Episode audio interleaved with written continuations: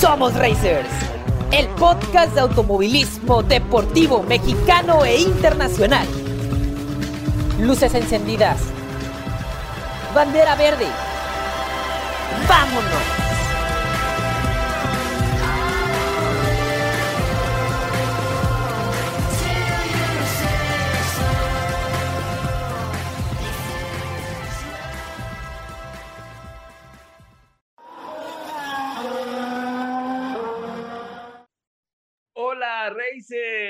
Bienvenidos nuevamente a este podcast en el que amamos, priorizamos y difundimos el automovilismo mexicano, primeramente, y también el internacional. Estamos de regreso después de una pausita que nos fuimos ahí a, no precisamente de vacaciones, porque estamos trabajando en nuevos proyectos, porque estuvimos trabajando en, difundir también otras eh, competencias que hubo a finales de año pero aquí estamos de regreso en nuestro episodio 98. Nos faltan dos para llegar a los 100 y estamos preparando o seguimos preparando algo muy especial para todos ustedes para ese centenario de episodios. Hoy tenemos un programa bonito, cortito, pero bonito. Traemos un entrevistado, traemos eh, información de un evento internacional que viene a nuestro país este fin de semana pero antes de entrar en materia, quiero dar también nuevamente la bienvenida a mis colaboradores, quienes como cada martes me acompañan y comenzamos este 2024 en el que vamos a traerles muchas sorpresas, algunos cambios y, cosas que creo que les van a gustar a todos ustedes. Así que empiezo dando la bienvenida a Irina. Hola Irina, bienvenida otra vez a Somos Racers. Hola chicos, hola Racers. Un gustazo empezar este año con ustedes. Como dice Alonso, les traemos muchas sorpresas, cosas que de verdad les van a gustar, así que recuerden quedarse aquí con nosotros y seguirnos escuchando. Yeah, y también eh, está con nosotros Juan desde Ciudad Juárez. Hola Juan. Hola Reyes, ¿cómo están? Un gusto estar con ustedes este 2024, empezar con todas las ganas del mundo, traerles toda la información porque seguramente va a ser un año lleno de emociones en todas las categorías que nos toca o que con gusto vamos a cubrir para ustedes. Y pues, mm, ¿qué más? Este, buena vibra y ojalá, ojalá nos escuchen todo el año, todos los martes. Así es. Y la chica que anduvo de fiesta en fiesta en diciembre. y que, eh, pero ahí está al pie del cañón como siempre. Grace, bienvenida Grace, otra vez. Hola Alonso, Irina, Juan, Racers, ¿qué tal? ¿Cómo están? Buenas noches. Un gustazo estar otra vez de vuelta con ustedes. Feliz 2024. Y así como les dijeron Alonso, Irina y Juan, quédense el programa, quédense con nosotros todo el año que la verdad les va a encantar todas las sorpresas que tenemos y pues la verdad nosotros también estamos sumamente emocionadísimos por lo que viene este año.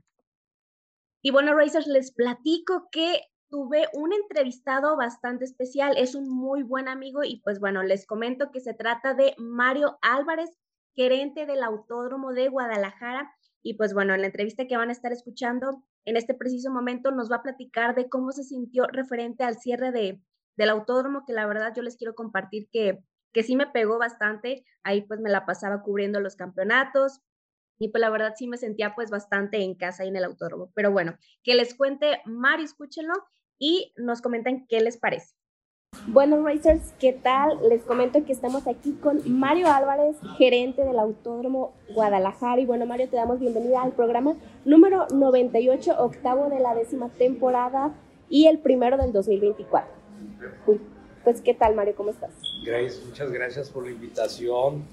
Un saludo a todos los Somos Racers, porque todos somos Racers. Este, a todos los que nos están escuchando y nos van a escuchar.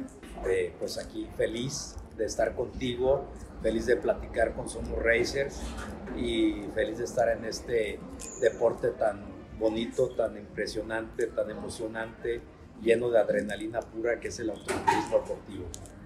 Muchas gracias Mario. Y pues bueno, vamos a poner en, en sintonía a todos los racers sobre eh, lo que pasó el año pasado, en noviembre del 2023, sobre el cierre del Autódromo Guadalajara. ¿Me puedes platicar cuáles son tus primeras impresiones sobre este cierre de ciclo? Híjole, primeramente pues me siento triste. me siento muy triste por dos cosas. Eh, una porque pues obviamente le, era mi vida y sigue siendo mi vida, o sea, ahí yo, como dicen, comía, dormía y cenaba Autódromo Guadalajara después de 27 años al frente como administrador, como organizador y como todólogo, muchos me, decían pues como todólogo, ¿verdad? Este, de repente pues tú dices, híjole, ahora qué voy a hacer, sí te da un poco de nostalgia de que pues ya no vas a estar yendo este, como lo hacías cotidianamente, ¿verdad? Pero son ciclos, por lo cual yo me siento también a la vez muy feliz de cerrar este ciclo porque me llena de mucha satisfacción todo lo que pasó a lo largo de estos 30 años.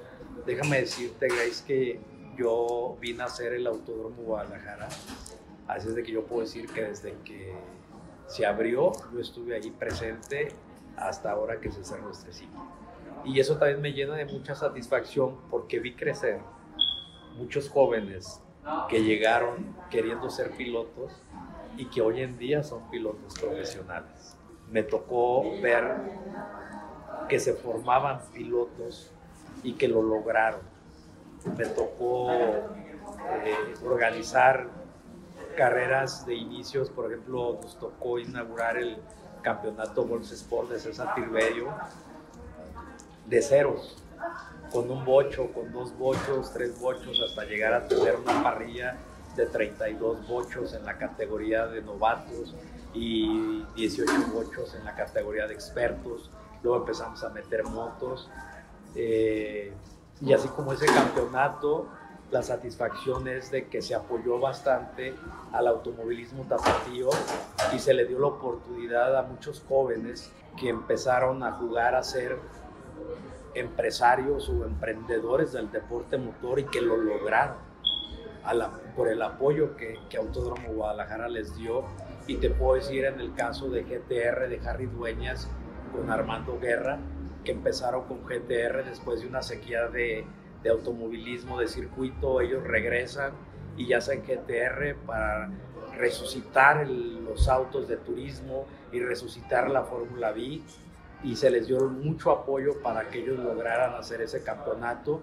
Posteriormente lo dejaron y, empezó, y empezamos a apoyar a la Copa Caro, que también fue otro campeonato de circuito, y después Copa Caro tampoco pudo y se le dio el apoyo a Tony Wills para el campeonato de superturismo, que hoy en día el campeonato de superturismo tapatío es uno de los campeonatos más nutridos en pilotos a nivel nacional, con más de 79 pilotos. Impresionante. Esas son las satisfacciones con las que yo me quedo de Autódromo Guadalajara, una satisfacción muy grande de haber aportado al automovilismo tapatío, al automovilismo nacional, sobre todo en circuito. Me quedo con otra, otra satisfacción que Autódromo Guadalajara era la única pista a nivel nacional que tenía tres veces a la semana aceleración, arrancones. Crecimos tanto en el cuarto de milla aquí en Guadalajara que abríamos miércoles, viernes y sábados de arrancones para que la gente no corriera en las calles. Esas tres actividades que teníamos a la semana no nos dábamos abasto. Albergábamos más de 300 carros cada día corriendo en la recta de cuarto de milla, una recta de 402 metros con 600 metros de frenado y una trampa de arena de 100 metros. Esa es otra satisfacción muy grande que también me dio que vimos nacer y crecer muchos pilotos de aceleración y vimos cómo se formaron cada día pilotos muy profesionales que aquí mismo en Guadalajara de empezar con categorías muy pequeñas de aceleración, hoy en día tenemos categorías como la Dragster, que no era muy común y que ahora hay más de nueve Dragster compitiendo en la ciudad de Monterrey con pilotos de Guadalajara. Esa es otra de las satisfacciones más grandes también que he tenido. Y también me voy con una satisfacción de apoyar a los pilotos de motos, también a todos los pilotos que corrieron motociclismo este, profesional.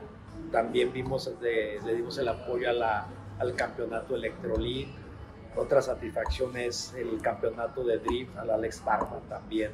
Que lo vi nacer, lo vi crecer y ahorita el, el Mexican Drift es uno de los campeonatos más importantes a nivel nacional y que ha crecido impresionante este, en profesionalismo y en vehículos también, en autos de competencia. Alex llegó conmigo a la oficina, él siendo solo un solo cargo, y se le dio el apoyo y la oportunidad de que fuera a practicar y luego llevar a otro piloto. Y el primer evento que hicimos lo hicimos con ocho pilotos. Y de ahí en adelante le dimos la patadita a Alex para que se empezara a hacer todo un, un profesional y un promotor de eventos de drift. Y ahorita es uno de los eventos que alberga más de 3.000, 4.000 aficionados en cada evento, a, la, a donde quiera que se presenta él, que son como sedes de Monterrey, Querétaro, en Tijuana y obviamente aquí en Guadalajara. Han sido satisfacciones muy grandes, por lo cual sí me, me da tristeza que se haya cerrado este ciclo, pero también me voy con una satisfacción muy grande de haber aportado un granito de arena al deporte. ¿Cómo ves la respuesta de las demás personas, en este caso pilotos y el público referente al cierre? ¿Te han llegado mensajes, llamadas? Bastantes, bastantes desde que eh, emitimos el comunicado de, de cierre agradeciendo a aficionados principalmente, porque gracias a ellos el deporte motor está donde está, eh, a los patrocinadores, que sin ellos no podemos hacer nada, a los pilotos, promotores y, y, a las autoridades, a Tlajomulco sobre todo, el ayuntamiento, que siempre nos brindaron el apoyo en todos los aspectos. Este, empecé a recibir 20 mil llamadas, muchos WhatsApp, este, gente muy allegada deseándome lo mejor, dándome las gracias, la oportunidad por haber estado en, ese, en esa historia del deporte motor, porque fuimos historia. Todo esto se plasmó y se, y se pasa a la historia Autódromo Guadalajara y, y agradeciendo haber sido parte de la historia del Autódromo Guadalajara, pero también la preocupación de muchos pilotos, ¿qué voy a hacer con mi carro? ¿A dónde voy a ir a correr? ¿Cómo voy a hacer? Pero hay tantas opciones para poder ir a correr que no se quedan sin pistas. O sea, eh, aquí cerca, en cuestión de aceleración, está Tepatitlán, está Arandas, está Zaguayo. Hay tres pistas muy cercanas de aquí de Guadalajara para correr a arrancones. En cuestión de circuito, pues tenemos León, tenemos Querétaro, tenemos Aguascalientes. También son pistas muy cerca. Igual para las motos, igual para el drift. Pero sí era la comodidad de decir, salgo de mi casa y en 40 minutos estoy en la pista salgo de la pista y en 40 minutos estoy en casa. Este, y sí, muchas tristezas de muchos pilotos porque decían era mi segunda casa. Sí, sí, claro. También te, este, te llegó un mensaje mío de que todavía no lo podía creer, pero bueno, creo que sí, a todos los que nos encanta el deporte motor, estamos aquí en Guadalajara, sí nos afectó de una u otra manera el cierre del auto. Pero te voy a decir una cosa, siempre hay un buen samaritano, un hombre de buen corazón, que dice yo voy a hacer un autódromo y yo te lo garantizo que en poco tiempo vamos a estar brincando de felicidad porque va a salir una nota y van a decir se va a construir un autódromo en Guadalajara. Guadalajara no se puede quedar sin pista de carreras. No, eso fue lo que había comentado, que no es, ¿cómo es posible que Guadalajara se quede sin autódromo? Así no es. puede ser posible. A lo mejor vamos a estar en, la, en sequía un año o dos años mientras se construye, pero va a haber un buen samaritano que va a decir, yo me aviento y yo hago la pista de, de carreras, pero vamos a tener una pista. Ojalá sea lo más pronto posible. bueno, Mario, también algo que nos tiene pues preocupados a los racers y a mí es qué va a pasar con Superturismos Tapatío. Con Superturismos Tapatíos lo que va a pasar es que va a crecer. Y va a crecer no solamente, ahí a lo mejor le podemos ya pensar en el Superturismos Tapatíos, porque va a crecer tanto, y tenlo por seguro, que no solamente van a ser tapatíos los pilotos que van a estar corriendo ese campeonato. La idea de Superturismos Tapatíos, platicando con Tony Wills, es salir a correr fuera, obvio. No hay pista aquí en Guadalajara, entonces lo más cercano sería León, Aguascalientes, Querétaro. Y en el momento que Superturismos Tapatíos vaya a esas ciudades, van a empezar a salir los carritos que estaban guardados, los van a poner a punto de acuerdo al reglamento de Superturismos Tapatíos y se van a empezar a integrar. Entonces, si vamos a Aguascalientes, no por seguro que van a salir. De por sí ya teníamos pilotos de Aguascalientes corriendo aquí en Guadalajara, pues ahora ellos, pues con más ganas, los que ya viven en Aguascalientes, van a empezar a aventarle mecánica a sus carros para tenerlos listos para cuando Superturismos Tapatíos vaya a correr a Aguascalientes, lo mismo va a pasar en Querétaro, lo mismo va a pasar en León. Y obviamente como son ciudades, es un triángulo este, que está muy cercano, Querétaro de León, León de Aguascalientes y León de, este, de, y Aguascalientes de Querétaro, es un triangulito. Entonces se facilita mucho el que haya pilotos en esas ciudades o que empiecen a armar sus carros y se empiecen a integrar al campeonato de superturismo tapatíos. O te digo, ya no, a lo mejor en un futuro ya no sea superturismo tapatíos, a lo mejor tendría otro nombre, ¿verdad? Y me estoy tomando la libertad de hacerte ese comentario porque a quien le compete ese comentario pues es a Tony Wills. A Tony Wills, el promotor. Es el promotor, pero este, sabiendo cómo es Tony Wills, que aparte de de ser un promotor, es un excelente amigo y que va a tener todo el apoyo de los pilotos porque no es un promotor, Tony Wills, es nuestro amigo y es un amigo racer. Entonces, pues a los amigos no se les deja abajo. y como Tony es amigo, no lo vamos a dejar abajo, lo vamos a estar apoyando al 100%. Sé que todos los pilotos lo van a apoyar para continuar este, e, este proyecto que él inició y que se le ha seguido apoyando y que se le va a seguir apoyando y que no se va a acabar el automovilismo. Eso es excelente, Mario. Oye, haciendo un poquito de lado el autódromo, eh, les quiero comentar a los racers que no nada más eres el gerente del Autódromo Guadalajara, tienes una trayectoria bastante interesante que la verdad me gustaría que nos platicaras un poco de tu trayectoria. Híjole, ¿qué te puedo platicar, hombre? Déjame decirte que siempre he sido amante del deporte motor y hace muchos años yo veía que aquí en Guadalajara no había programas de automovilismo más que puro fútbol. Entonces fui de los iniciadores que empezó a tener automovilismo, un programa de automovilismo en televisión. Empecé en cable y de hecho fui el primer programa en cable de automovilismo local donde tenía de conductora a una mujer, porque en aquel entonces todos los conductores de deportes eran hombres, no había mujeres. Y yo metí una mujer a Erika Guzmán, una compañera mía de, de Notisistema y este, yo me la jalé al programa y los dos conducíamos el programa. Posteriormente me jalaron para Televisa y me llevé el programa La Adrenalina Pura Televisa Canal 4 Guadalajara y allí estuvimos colaborando durante mucho tiempo y luego lo estuve combinando con Éxtasis Digital, era Adrenalina Pura Radio y siempre estuve batallando y luchando porque siempre hubiera un medio de comunicación donde se hablara de automovilismo. Entonces tuve la fortuna de tener mis programas de radio, de automovilismo deportivo, en Éxtasis Digital, en la Superdeportiva, en W Radio y obviamente en Canal 8 de Guadalajara, que hoy es Quiero TV, y en Televisa, Canal 4, también ahí tuve mis programas y posteriormente empecé a hacer mis redes sociales, fue de los iniciadores también cuando empezaron las famosas páginas de internet, hice una estación de radio virtual donde también hablaba de automovilismo, luego en Facebook vivo y transmitíamos en vivo carreras de, de, autos, empezamos, fuimos de los iniciadores en redes sociales, pero obviamente siempre enfocado al Autódromo Guadalajara, por lo cual descuidé un poquito los medios y me enfoqué al 100%, pero siempre he estado dentro del medio de la comunicación, con programas de radio y televisión, como productor y como conductor de los mismos. Bueno, Royce, ya escucharon la, un poquito de la trayectoria de Mario, que es bastante interesante.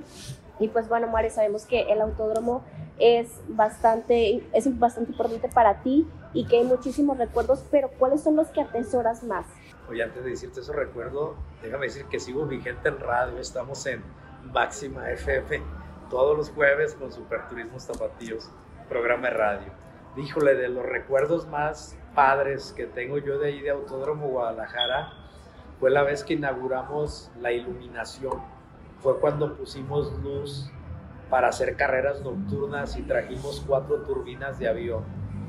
Este, era impresionante la cantidad de gente que abarrotaba el Autódromo Guadalajara. Créemelo, Grace, que yo le pedí a Dios que se terminara el evento porque tenía miedo que se fuera a armar un zafarrancho y no poder controlarlo. Entonces, como yo era responsable de esa actividad, de ese evento, ahí me preocupaba mucho.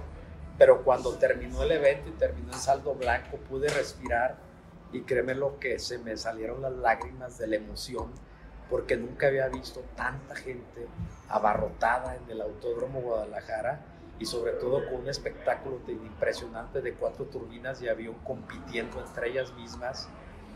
Y, y, obviamente los mejores pilotos de aceleración en aquellos entonces como Jaime Loy Longoria, Víctor de la Garza, que, que corrían este, la categoría de Pro Competition, este, Paco Gómez con los Funicar, pues fue muy impresionante y esa es una de las anécdotas que yo digo fue de las más satisfactorias que, que pude haber tenido este, en el automovilismo y pues obviamente de ahí te puedo decir que fueron cada minuto, cada segundo que estaba yo en el Autódromo Guadalajara, donde hacíamos actividad, para mí era muy satisfactorio.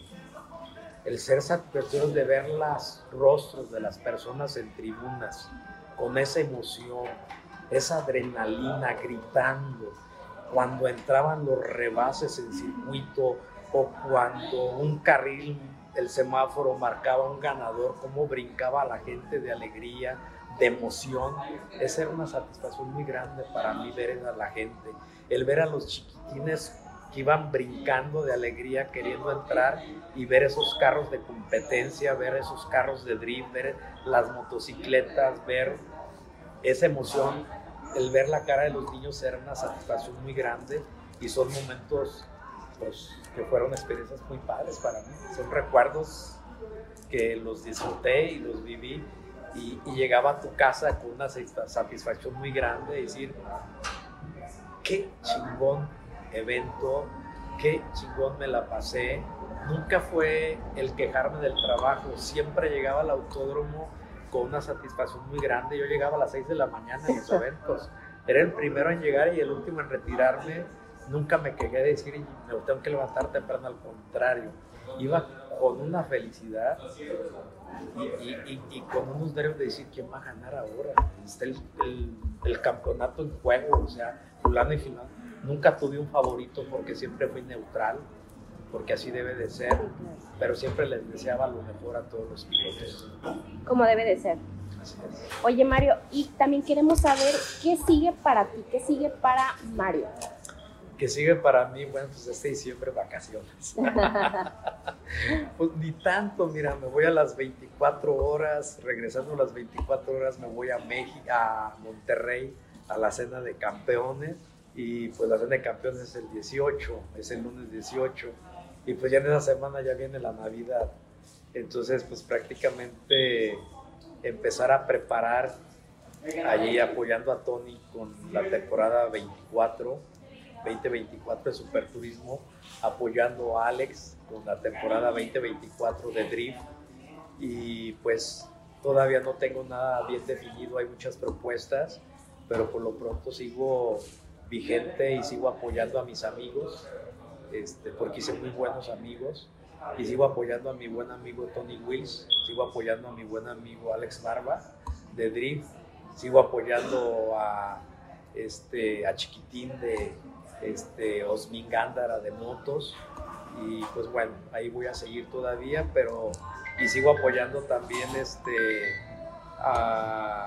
este, a la empresa, a los Jiménez Maldonado también, eh, todavía no me despido de ellos, que los sigo apoyando y todavía no defino qué es lo que voy a hacer, pero sigo vigente en esto del automovilismo.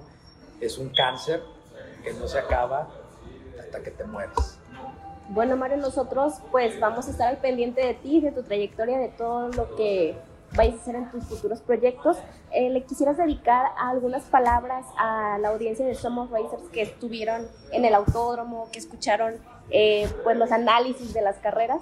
Claro que sí, lo único que les puedo decir es que si tú estuviste en Autódromo Guadalajara o estuviste escuchando las narraciones de Grace o las narraciones de algunos otros, pero fuiste parte del automovilismo en Autódromo Guadalajara, quiero decirte que eres parte de la historia. Y, es, y eres parte de la historia porque siempre vas a estar en el corazón y en la mente de todos los aficionados que vivieron esos momentos gloriosos, esos momentos de adrenalina pura en Autódromo Guadalajara. Así es de que siéntete orgulloso, siéntete feliz porque pasaste a la historia en el deporte motor en Guadalajara por haber sido aficionado de Autódromo Guadalajara. Bueno, Mario, te agradezco muchísimo por tu tiempo, por este espacio y pues bueno, claramente a, a, mí me entristece bastante el cierre del autódromo. Claro que a todos los colaboradores de Somos Reyes no lo esperábamos, pero pues a mí fue la que más me pegó porque yo estaba siempre en los eventos de superturismo, pero bueno, como nuevamente te digo, muchísimas gracias por tu tiempo y pues vamos a estar pendiente de ti, de Tony Wick y de lo que venga para Superturismo Muchas gracias, gracias Grace, gracias a Somos Racers. Un saludo para todos ustedes y sigan escuchando Somos Racers. Gracias, María.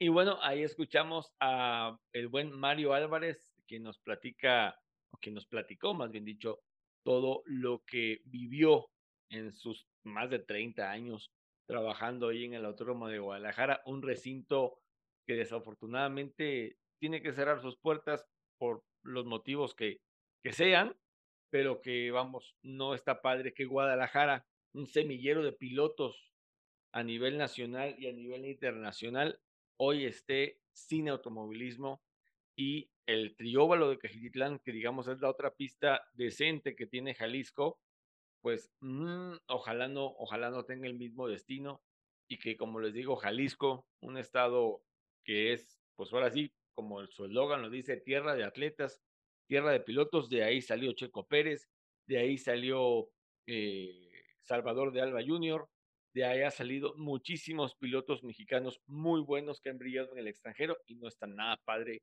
que se queden sin automovilismo. En fin, ojalá, ojalá las autoridades deportivas del estado de Jalisco y el gobierno en general voltee a ver a, a Jalisco, los promotores también, y tengan la amabilidad y la decencia de trabajar en un proyecto bueno, un proyecto que atraiga a las categorías nacionales y, por qué no, a las internacionales, y que Guadalajara tenga otra vez o se reactive el automovilismo. Me, me duele, me, me, me, causa tristeza por Superturismos Tapatíos, por la Fórmula 5 Tapatía, por la Fórmula V, que ya era una tradición, y que esto me va a dejar mentir, ya era una tradición ahí en, en, en Guadalajara, y bueno, pues van a tener que buscar una pista alterna, los pilotos van a tener que gastar para trasladarse, no sé, a León, a Aguascalientes, a Querétaro, para, para poder correr, pero pues vamos, ojalá más adelante eh, tanto autoridades como promotores trabajen en un proyecto de un automovilismo o de un circuito que merece el automovilismo nacional y el automovilismo tapatío. Fórmula E.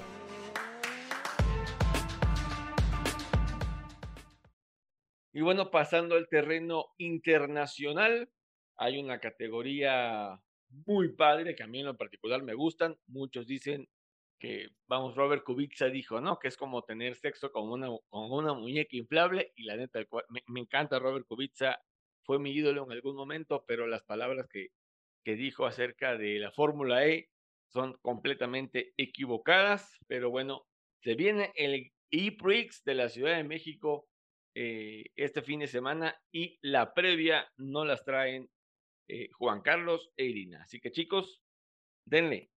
Así es, Racers. La actividad del automovilismo internacional este 2024 ya ha comenzado y una de las categorías de monoplazas más importantes del mundo tendrá su primera cita nada más y nada menos que en nuestro bellísimo país y se trata de la Fórmula E que arrancará su temporada número 10 en la pista del Autódromo Hermanos Rodríguez este fin de semana, específicamente los días 12 y 13 de enero, que serán viernes y sábado. Y bueno, ¿cómo va a estar esto? El viernes tendremos dos sesiones en pista, el check down o eh, la sesión de reconocimiento y la primera práctica libre oficial. El shakedown está programado para alrededor del mediodía y el primer entrenamiento a eso de las 2.30 de la tarde. El sábado será la jornada con más actividades, pues desde muy temprano se realizará la segunda, la segunda práctica libre, que es a las siete y media de la mañana. Luego a las 9.40 será la tanda, la tanda clasificatoria con el formato ya conocido, grupos, duelos y la final por la pole. Y la carrera, el evento principal, el IPRIX de la Ciudad de México, arrancará a las 2 de la tarde en punto y la ceremonia del podio será por ahí pasaditas de las 3 de la tarde. La configuración de la pista que se usará el sábado para la carrera será la misma que la que se usó el año pasado, con la horquilla a la altura del estadio Alfred Harp Helú y el triple curvón del Foro Sol, con la salida hacia la curva peraltada y esa primera y angosta curva al final de la recta principal. Como siempre, todo un reto para los 22 pilotos que correrán este evento en el Hermanos Rodríguez. El de México será el primero de 16 e-prix programados para este año. Serán 11 eh, serán en ciudades que ya ha visitado la categoría de monoplazas eléctricos y cinco de estos eventos serán en tres sedes nuevas, que son Tokio, Misano, uh, en Italia y Shanghái en, en China. Eh, Misano y Shanghái tendrán uh, dobles fechas respectivamente y la temporada está planeada para terminar en Londres el 21 de julio. Así que bueno, tenemos muchísima acción con este serial de automovilismo eléctrico. Y Dan, Jake Dennis, que inició el año pasado con una victoria en México y que terminó la campaña como campeón mundial, seguramente va a querer repetir la dosis en el recinto de la alcaldía de Ixtacalco este fin de semana a bordo de su Gen 3, el Avalancha de Andretti, y escudado por el experimentado Norman Nato, que este año se estrena como piloto del equipo norteamericano. Así que vamos a ver cómo le va a este piloto que trae ganas de repetir y a todos los demás que vienen a hacer su presentación en este arranque de temporada. Han habido muchos cambios en la parrilla que disputará esta décima temporada del serial eléctrico y aquí les vamos a compartir qué equipos y qué pilotos la conforman. Envision Racing con Sebastian Buemi y Robin Frings. El equipo campeón de constructores de Fórmula E apuesta por la experiencia de un ex campeón de la categoría y por la de un hábil piloto que ya sabe lo que es ganar en competencia. Jaguar TCS Racing con Mitch Evans y Nick Cassidy la marca británica pone en sus filas a dos neozelandeses con vasta experiencia y mucho protagonismo en el serial, con la intención de llevarse los dos campeonatos disponibles. Avalanche Andretti con Jay Tennis y Norman Nato, a quienes ya mencionamos. Tag Porsche con Pascal Verlaine y Antonio Félix da Costa. Los alemanes mantienen su alineación del año pasado, confiando en dos ex campeones mundiales y expertos del serial. Pascal y Antonio buscarán ser la dupla a vencer este año. 10 Penske con Stoffel Van Dorn y Jan-Eric Byrne. Misma dupla que la, que la temporada pasada, dos monarcas del serial en el equipo estadounidense. El objetivo, mejorar la posición en la tabla de constructores y que uno de sus pilotos sea campeón mundial. Maserati, la casa italiana que regresó a una competencia de automovilismo avalada por la FIA el año pasado, disputará su segunda campaña en Fórmula E con una mancuerna que combina la experiencia de Max Gunther que le dio una victoria en la temporada 9, y la juventud del piloto indio Jenan Darubala, que debutará este 2024 tras su paso por Fórmula 3 y Fórmula 2. Nissan, el equipo nipón, ha decidido llamar a sus filas a un viejo conocido con intención de volver a estar en el top del campeonato, Oliver Rowland, que querrá darle más de una victoria a la marca y ayudará a Sasha Fenestras a conseguir su primer título en el serial, una dupla a la que no hay que perderle el rastro. Neon McLaren, segundo año del equipo británico en Fórmula E, y con un binomio de pilotos que promete demasiado. Jack Hughes continúa con la escudería de Walking y Sam Bird llega como el flamante refuerzo para intentar colocar al equipo en las primeras posiciones del campeonato. ERT, Fórmula E Team, hasta el año pasado se llamaban NIO 333 por motivos de patrocinio. Y ahora el equipo chino ha simplificado su nombre a Electric Racing Technologies, con el que competirá este año. Su alineación de pilotos está conformada por Dan Tictum y el brasileño Sergio Sete Cámara, que cumplirá su tercer año en la institución. Puede que sea el caballo negro de este año, pero vaya que tendrá trabajo para hacer y obtener podios y victorias. Mahindra, el equipo indio, echó la casa por la ventana y promete mucha fuerza en la temporada 10. Abrió grande la billetera para contratar a una mancuerna de pilotos que seguramente darán mucha batalla este año. Eduardo Mortara y Nick Debris, dos ex campeones de la categoría que quieren volver a ser protagonistas a bordo del auto del equipo que siempre, ha sido protagonista en Fórmula E. ABT Cupra tuvo un 2023 más que malo, pero para este 2024 ha echado mano de un viejo lobo de mar en Fórmula E y de un piloto con experiencia en el serial. El equipo germano-español firmó a Lucas Di Grassi y a Nico Müller con todas las intenciones de revertir los resultados del año pasado y estar peleando por los primeros cinco puestos del campeonato de equipos. El escenario está casi listo y este fin de semana tendremos el primero de los grandes eventos deportivos internacionales que recibirá nuestro país. Nosotros estamos listos para cubrirlo, pues hemos sido acreditados por segundo año consecutivo y estaremos ahí en el Hermano Rodríguez informándoles y compartiéndoles en nuestras redes sociales todo lo que pase en el IPRIX de la Ciudad de México 2024. Así es, Racer, como bien lo dijo Irina, hemos sido acreditados para llevarles a todos ustedes en tiempo real los detalles, el ambiente, el color, las acciones en pista del de IPRIX de la Ciudad de México de Fórmula E, que créanme, es un evento que agarra, que está agarrando muchísima fuerza.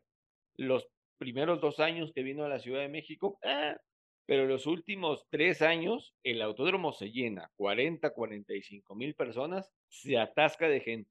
Y dicen, ah, es que no es como la Fórmula 1. No, simple y sencillamente no es la Fórmula 1 porque no abren todas las gradas. Si Fórmula E y FIA abrieran todas las gradas y la pista es completa, créanme que con Fórmula E se llena el autódromo el día de la carrera. Sin pedo, así se los digo. El año pasado yo estuve ahí trabajando, cubriendo el evento para Somos Racers y el autódromo estaba atascado de gente. El Foro Sol a full. Las gradas de la recta principal y de la peraltada a full. Que no ponen grada en la horquilla porque también se llenan. Pero yo se los dije el año pasado en un programa, si Fórmula E, FIA y el promotor abren más gradas para Fórmula E, se llena de gente. Es lleno seguro Fórmula E porque aparte, Fórmula E tiene esa, esa filosofía de de dejar, de dejar entrar a la gente al paddock. O sea, por el boleto que pagaste de 400 pesos, 500 pesos, te puedes bajar y entrar al paddock y ver a los pilotos ahí de cerca.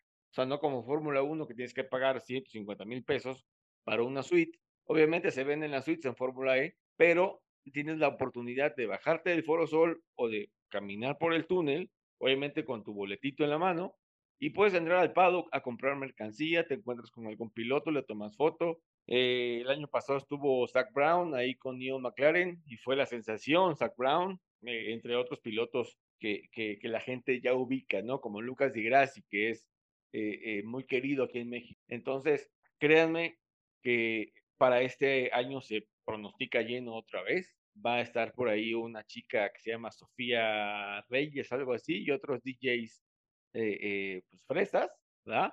eh, eh pues, van a estar ahí tocando en, la e-Village y en la algo así de Experience, algo, nuevo que va a implementar Fórmula este año.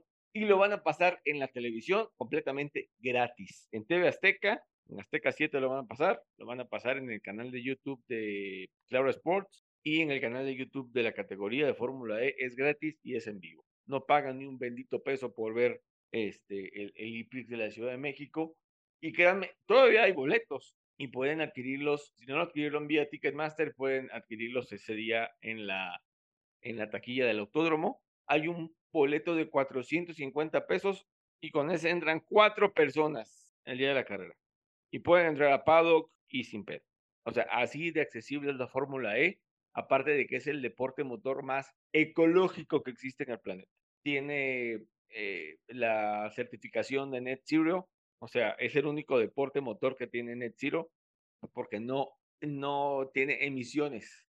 Eso es lo que me explico. Y créanme, vayan, si van a ir, más bien dicho, y si tienen la oportunidad de ir en el próximo año, si es que hay PRIX, créanme, cuidan todo lo que es reciclaje, eh, donde tiras la basura, o sea, está padrísimo. Me encanta a mí ese deporte y aparte la competencia en pista, lo que tiene que ver con, con los autos, es maravilloso. Créanme, las carreras se ponen buenísimas. Irina no me va a dejar mentir porque Irina ya ha estado ahí. Créanme que las carreras se ponen muy, muy padres en la Fórmula E. Realismo Internacional. Y bueno, Racers, eh, estamos en semana del Dakar, que es el, este rally de cross country que se corre cada año desde hace cinco, si no me equivoco, en Arabia Saudita. Y comenzó el pasado viernes 5 de enero, va a terminar el domingo 19 de enero, eh, ahí mismo en Arabia Saudita. Y les voy a compartir así súper rápido cómo va la clasificación general por, eh, por categoría. ¿Va? Entonces, comenzamos rápido con las motos y en las motos va liderando Ross Branch en estos cochecitos conocidos como Quad. Va de líder un eslovaco que se llama Juraj Varga. Hay una categoría como de patrocinio que se llama Original by Motul. Tobias Ester de Austria está liderando. Tobias Epster, ustedes disculpen. En coche, que es una de las categorías estelares de la, del Dakar. En primera posición, o el que va liderando actualmente, es el saudí, el local Yasset Al-Raji, junto con su coequipero, el alemán Timo Gottschalk. A ver si lo pronuncié bien. Timo Gottschalk. Así. Don Carlos Sainz, el papá del piloto de Fórmula 1, eh, ocupa la segunda posición junto con su coequipero Lucas Cruz. Ahí don Carlos Sainz le está metiendo presión al, al, al que va en primer lugar, ¿eh? En Challenger, que es otra de las categorías de, del Dakar, el líder es el polaco Eric Goxal, junto con su coequipero Oriol Mena. En los SSV, Gerard Farrés Gel y Diego Ortega Gil, que son coequiperos, comandan la general. En camión, que son impresionantes estos monstruos que corren por la arena, mis respetos, Aquí corren, son es un, piloto y dos navegantes que se obviamente se turnan para manejar el monstruo este. Y los checos, Alex Loprais, Jaroslav Palter Jr. y Giri Stross del equipo Instaforex Loprais eh, de Praga son los líderes de la división de camión. Hay otra categoría especial que es eh, está impulsada por motores a hidrógeno y más adelante les vamos a platicar en otro programa de esta nueva tecnología que se va o que ya se está implementando en el automovilismo y esta categoría se llama Dakar Future Misión 1000 y los españoles Jordi Juvanteni, José Luis Criado y Xavier Rivas van a la cabeza de la clasificación de esta nueva categoría en el Dakar y en el eh, Rally Classic o en la categoría Classic, los españoles Carlos Santaolalla Milla y Jan Rosa y Viñas son los líderes. Ojito con los españoles que se pueden llevar buena parte, una muy buena tajada del pastel del Dakar este año, ¿eh? Y, don Carlos Sainz va por su tercer Dakar y ojalá lo pueda, lo pueda conseguir. ¿Y qué creen, Reyes? Pues se acabó el programa, lo crean o no.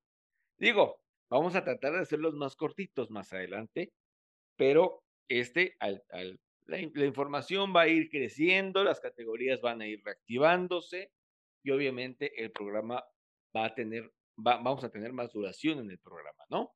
yo quiero agradecerles a ustedes porque se quedaron hasta el final. Gracias por habernos acompañado este martes, por haber escuchado la entrevista con, con Mario Álvarez, el gerente del Autódromo Guadalajara y gracias por, por escuchar este programa hasta que se terminó. Yo quiero agradecer también a mis colaboradores el que me hayan acompañado este martes. Vámonos despidiendo, Grace, ¿te parece? Muy bien, chicos, eh, Racers, se acabó el programa, bastante cortito el primer programa del 2024 y pues bueno, un gustazo haber estado con ustedes el día de hoy. Y pues como les dice Juan Carlos, compartan este programa con sus amigos, con sus enemigos, con sus abuelitos, con quien ustedes quieran. Y pues bueno, nos vemos la siguiente semana. Nos vemos el próximo martes, si Dios lo permite, con todo el reporte de la Fórmula E. Tenemos un entrevistado también para la próxima semana.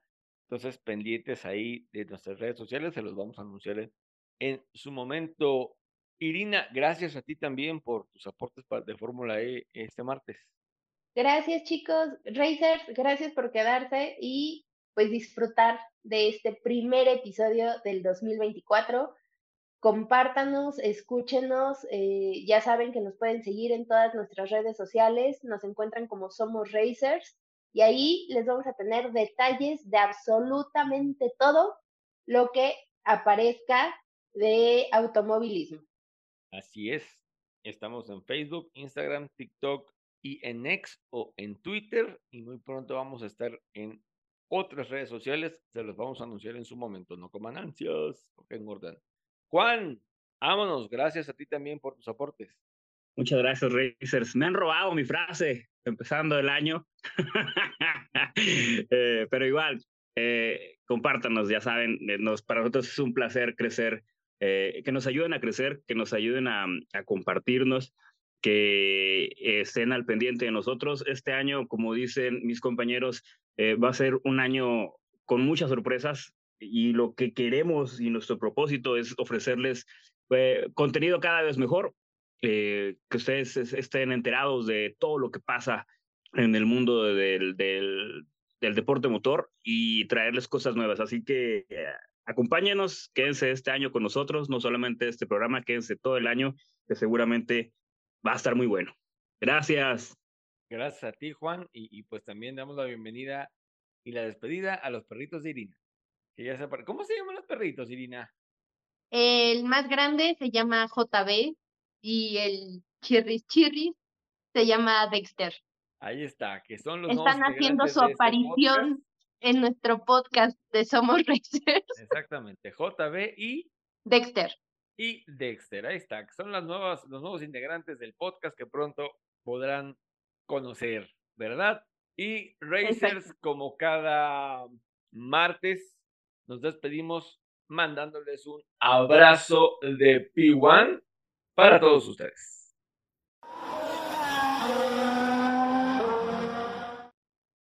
¡Oh, Sandy!